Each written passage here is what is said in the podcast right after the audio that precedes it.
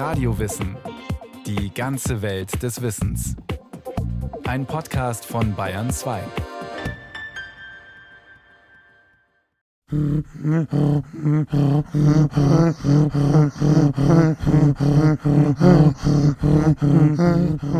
Nunavut.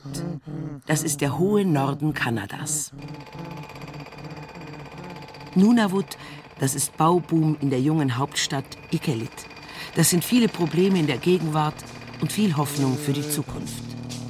Nunavut, das ist ein Gebiet gut sechsmal so groß wie Deutschland, in dem nur 31.000 Menschen leben. Mehr als 85 Prozent von ihnen Inuit.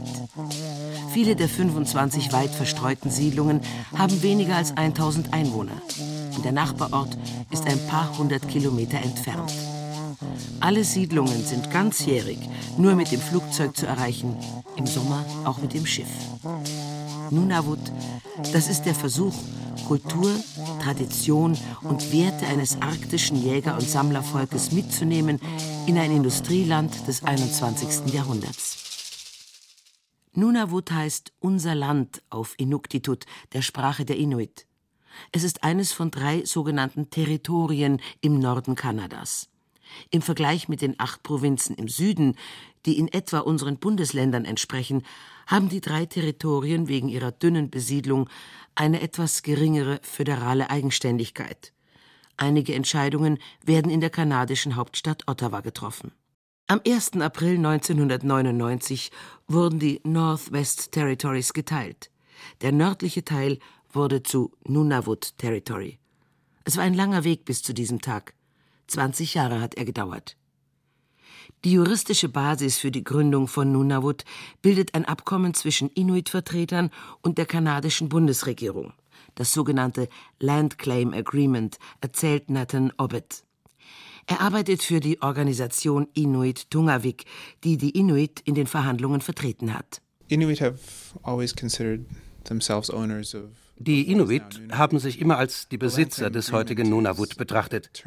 Land Claim Agreement ist das Verfahren, mit dem die Bundesregierung ihre Beziehungen zu den Ureinwohnern Kanadas regelt und die Landbesitzverhältnisse. Die Inuit lebten zwar früher, je nach Jahreszeit, an unterschiedlichen Orten, aber für jede Familie gab es eine Gegend, die sie als ihre Heimat betrachteten. Allerdings nicht als persönlichen Besitz. Das Land war immer Gemeingut never thought of land ownership in a personal way. It was always in the collective. In Nunavut ist vieles anders als im restlichen Kanada. Alle Schilder und die örtlichen Zeitungen sind zweisprachig bedruckt, außer in Englisch, auch in Inuktitut, einer Silbenschrift, die aus geometrischen Zeichen besteht, Dreiecken, Strichen und Halbkreisen. Viele Menschen, vor allem in den abgelegenen Dörfern, sprechen bis heute kaum Englisch. Deshalb und um mit der Sprache die Grundlage der Inuit-Kultur zu erhalten, verabschiedete das Parlament von Nunavut im September 2008 das Gesetz zur Erhaltung der Inuit-Sprache. Einer Sprache, die, wenn auch in teils sehr unterschiedlichen Dialekten, von Grönland bis Alaska gesprochen wird. An der Ausarbeitung des Gesetzes waren auch die Elders beteiligt, die Alten, die bei den Inuit bis heute eine wichtige Rolle als Berater in gesellschaftlichen und kulturellen Fragen gelten. Das Gesetz garantiert, dass wer nur Inuktitut spricht, im Krankenhaus oder bei Behörden alle Dienstleistungen in seiner Muttersprache bekommt oder das übersetzt wird. Außerdem gibt es einen Ausschuss, der neue Begriffe in Inuktitut überträgt. Man kann vieles nicht einfach eins zu eins übersetzen, manches muss neu definiert werden. Das Gesetz ist ein wichtiger Schritt, um Inuktitut zur Sprache für Nunavut zu machen. Denn die Sprache der Inuit ist der Schlüssel zur Gesellschaft der Inuit. Wie Nathan Obbett klingen viele Inuit, auch wenn sie Englisch sprechen, anders als man es sonst von Nordamerikanern kennt. Sanfter, leiser, nachdenklicher. Auch Alexine Kublu, die Sprachenbeauftragte der Regierung von Nunavut, hat ihre Erfahrungen gemacht mit dem unterschiedlichen Kommunikationsverhalten von Inuit und Kalunat, wie sie die Weißen nennen.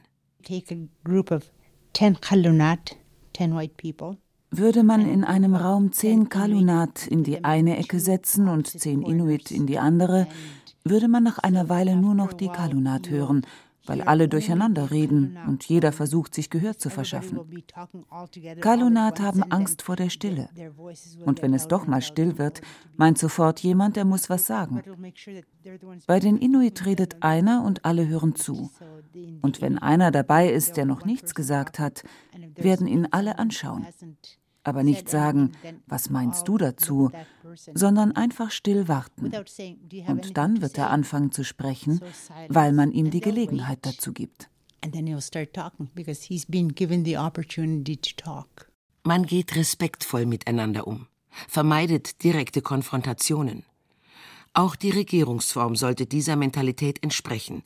Deshalb entschied man sich bei der Gründung von Nunavut für eine Konsensregierung. Es gibt keine Parteien.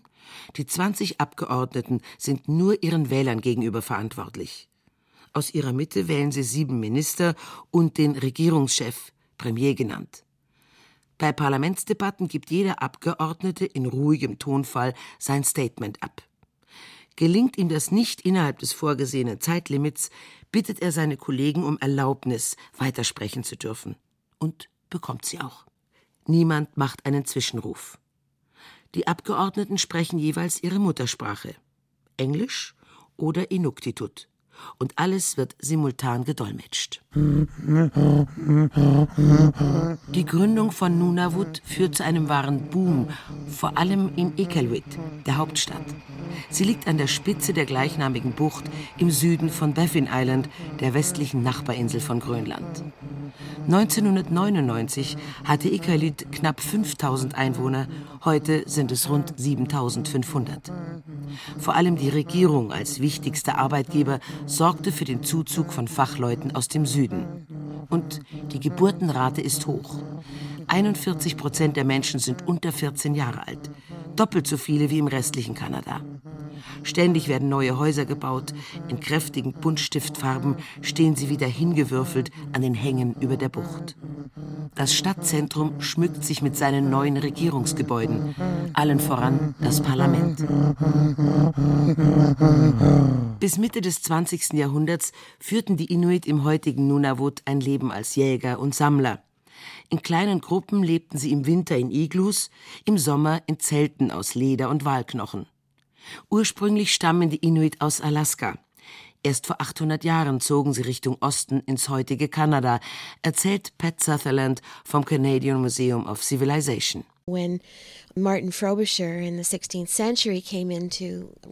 Als Martin Frobisher im 16. Jahrhundert in die Bucht segelte, die später nach ihm benannt wurde, standen auf den Hügeln Inuit und winkten mit Fellen. Es ist offensichtlich, dass sie wussten, was die Ankunft eines europäischen Schiffs für sie bedeutet. Sie besaßen auch rote Textilien, die sie nur von Europäern bekommen haben können. Und sie wussten, wie man verhandelt dass man zuerst einen Boten vorausschickt, der die Ankömmlinge begrüßt. Das geschah alles nicht zum ersten Mal. Lange Zeit blieben die Kontakte mit Europäern sporadisch. Vor allem Walfänger kamen in die kanadische Arktis, auch Missionare. Im 20. Jahrhundert schließlich beschloss die kanadische Regierung, die Inuit sesshaft zu machen. Damit begann eine Entwicklung, die man sich radikaler und schneller kaum vorstellen kann. Viele der heute über 50-Jährigen haben ihre Kindheit noch wie ihre Vorfahren in der Wildnis verbracht. On the land, wie die Inuit sagen. Und leben heute mit allen Annehmlichkeiten eines westlichen Industrielandes im 21. Jahrhundert. In den 50er Jahren entstanden die ersten Grundschulen für Inuit. Ältere Kinder wurden in Internate fern ihrer Heimat gebracht. In Dörfern ohne Schule mussten schon Sechsjährige ihre Familien verlassen. Seit den 70er Jahren werden Grundschulkinder nicht mehr in Internate eingewiesen. Zu dieser Zeit wurde auch die erste High School im heutigen Nunavut eingerichtet, in Iqaluit, der heutigen Hauptstadt. Parallel dazu gab es eine Art Berufsschule für Erwachsene, die sich zum College weiterentwickelte. Alexine Kublu hatte dort Inuktitut unterrichtet und mehrere Bücher über Inuit-Kultur veröffentlicht. Bei allen seelischen Verletzungen durch die Internatserziehung Wer, wie sie, Glück hatte mit der Schule, bekam eine gute Ausbildung und kann heute viel für die Inuit und für Nunavut tun. Bildung gehört zu den vordringlichsten Themen der Regierung. Erst im Herbst 2008 wurde ein neues Erziehungsgesetz verabschiedet. Vor allem sollen die Kinder so lange wie möglich in der Schule Inuktitut sprechen und mit Schulbüchern lernen, in denen sie ihre Lebensrealität wiederfinden. Heute ist das nur in der Grundschule der Fall, sagt Nathan Obed. Ab der vierten Klasse läuft der Unterricht auf Englisch und in den Schulbüchern der Highschool lesen die Kinder von Wäldern und großen Städten mit Hochhäusern, die Mathematikbücher verwenden Beispiele mit Zügen oder Getreide. Nichts davon gibt es in Nunavut. Die Kinder lernen in einer geliehenen Realität. Viele fallen durch bei den Jahresabschlussexamen, die einen Großteil der Noten ausmachen und verlassen die Schule mit dem Gefühl, Versager zu sein. Viele Menschen, vor allem Alte, sehen den Sinn der Schulbildung nicht, weil sie die Jugendlichen weder befähigt, erfolgreiche Bürger Kanadas zu sein, noch das Leben als Inuit zu meistern. Die Folge ist, dass in Nunavut heute nur 30 Prozent der Jugendlichen die Highschool abschließen. Der kanadische Durchschnitt liegt bei 75 Prozent. Und das Gefühl zu versagen, keinen Platz in der Gesellschaft zu finden, hat fatale Auswirkungen. Die Selbstmordrate ist im Schnitt viermal so hoch wie im restlichen Kanada. Bei jungen Männern ist sie noch höher. There are many different theories about why Inuit suicide rates have es gibt viele Erklärungsversuche dafür, warum die Zahl der Selbstmorde in den letzten 30, 40 Jahren so dramatisch gestiegen ist. Es hat sich alles so sehr verändert in dieser Zeit, dass es für einige schwierig war, noch mitzukommen. Manche sagen, ein Grund sind die Internate als Trauma zweier Generationen. Die ehemaligen Internatsschüler waren nicht in der Lage, ihren Kindern ein liebendes, fürsorgliches Elternhaus zu bieten. Und diese Kinder sind dann innerlich so verletzt, dass sie Selbstmord begehen, im Alter zwischen 16 und 25. Andere nennen als Ursache den Zusammenbruch des Marktes für Robbenfälle nach dem Importverbot der EU in den 80er Jahren. Viele Männer, Jäger, verloren ihren Lebensunterhalt und damit ihren Platz in der Gesellschaft und ihre Selbstachtung und begingen schließlich Selbstmord. Die Robbenjagd war immer wichtig für Inuit. An dem grausamen Gemetzel an den weißen Robbenbabys haben sich Inuit nie beteiligt. Für sie hätte eine so kleine Beute gar keinen Wert, und es entspräche auch nicht dem respektvollen Verhältnis der Inuit zur Natur. Die Seehundjagd gehört zu den ganz wenigen Möglichkeiten, in einem der kleinen abgelegenen Dörfer seinen Lebensunterhalt zu verdienen und weil durch die Aktionen gegen die grausame Jagd auf Robbenbabys auch der Markt für die Fälle von erwachsenen Robben einbrach, leben die Menschen in diesen Dörfern heute vor allem von Sozialhilfe. Ihr Lebensstandard liegt weit unter dem kanadischen Durchschnitt. Besonders beunruhigend ist die Häufigkeit von Tuberkulose. Isaac Subel vom Gesundheitsministerium in Nunavut führt das vor allem auf die schlechte Wohn- und Ernährungssituation zurück. Ich erinnere mich an ein Haus, in dem schliefen drei Leute in einem Bett. Und es gab kein Bettzeug. Ich denke, wir müssen uns mit den sozioökonomischen Faktoren der Gesundheit auseinandersetzen, schlicht mit der Armut. Viele Leute sind auch schlecht ernährt. Ihr Immunsystem ist schwach. Da hat die Tuberkulose leichtes Spiel. Wir empfehlen den Leuten immer, so viel Country Food wie möglich zu essen. Country Food ist alles, was Inuit jahrhundertelang gegessen haben. Vor allem Fisch und Fleisch von Robben, Moschusochsen oder Karibus, den amerikanischen Rentieren. Obwohl diese traditionelle Ernährung kaum pflanzliche Kost enthält, liefert sie alle nötigen Nährstoffe. Und Diabetes oder Herz-Kreislauf-Erkrankungen waren bei den Inuit bis vor kurzem weitgehend unbekannt. Alle Lebensmittel, die man im Supermarkt kaufen kann, müssen per Flugzeug angeliefert werden. Tiefgefrorenes oder langhaltbares oder sonstiger Bedarf, vom Klopapier bis zum Fertighaus, kommt per Schiff, aber nur im Sommer. Wegen des aufwendigen Transports ist alles zwei bis viermal so teuer wie im südlichen Kanada. Deshalb können sich viele Inuit nur billige Nahrungsmittel leisten. Und viele wissen auch zu wenig über den Nährwert der modernen Lebensmittel in den bunten Packungen. Es ist beschämend für Kanada, dass ein Teil der Bevölkerung unter solchen Verhältnissen lebt. Unsere Bundesregierung schaut einfach weg, ist desinteressiert und tut zu wenig, um die Lebensverhältnisse der Inuit zu verbessern. Wohnungsnot, Arbeitslosigkeit, der Spagat zwischen Tradition und Moderne, dass viele Inuit der neuen Zeit ratlos gegenüberstehen, kann nicht verwundern. Hinzu kommt die Isolation. Statt einfach mit dem Auto oder Zug ins nächste Dorf zu fahren, muss man in Nunavut einen Flug buchen. Der kostet schnell viele hundert Dollar und geht vielleicht nur dreimal die Woche. Den Flug zu einem Arzt, bei Notfällen auch einen Charterflug, übernimmt immerhin die Krankenkasse. Wenn es so teuer und aufwendig und für die Menschen so schwierig ist, in den kleinen abgelegenen Orten zu leben, wäre es da nicht sinnvoller, diese Orte aufzugeben? Nathan Obbett vom Inuit Tungavik kennt diese Frage. Es macht mich schon traurig, wenn ich nur darüber nachdenke. Auch wenn die Menschen erst in den 50er, 60er Jahren in Siedlungen sesshaft gemacht wurden, so wohnen die meisten doch dort, wo auch ihre Ahnen gelebt haben. Eine Umsiedlung würde vielleicht einige der sozioökonomischen Probleme lösen, aber man kann doch nicht für diesen kurzfristigen Gewinn eine jahrtausendealte Kultur aufgeben? Würden wir vor die Wahl gestellt, ob wir woanders im Wohlstand leben wollen oder lieber hier bleiben und versuchen, das Beste daraus zu machen? Ich glaube, die meisten von uns haben ihre Wahl bereits getroffen. Ja, wir wollen es versuchen. Wir wollen unser Land weiterbringen.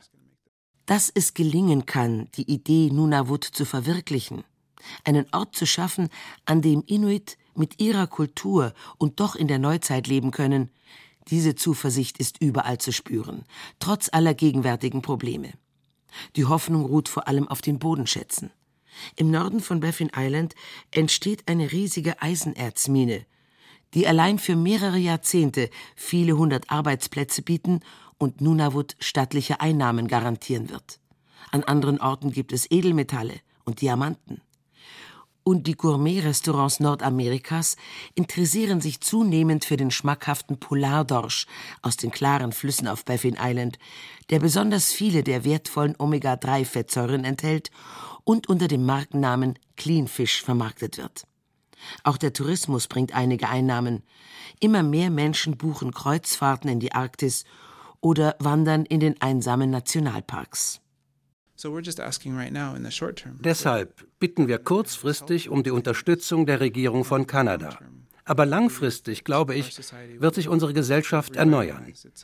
Das Nunavut Territory ist eine großartige Chance, die Zukunft unserer Gesellschaft zum Besseren zu wenden. Aber ich glaube, es ist auch ein Gewinn für Kanada zu zeigen, dass es seine Ureinwohner respektiert. Und Nunavut ist ein Zukunftsmodell dafür, wie Ureinwohner behandelt werden können von den Ländern, in denen sie leben.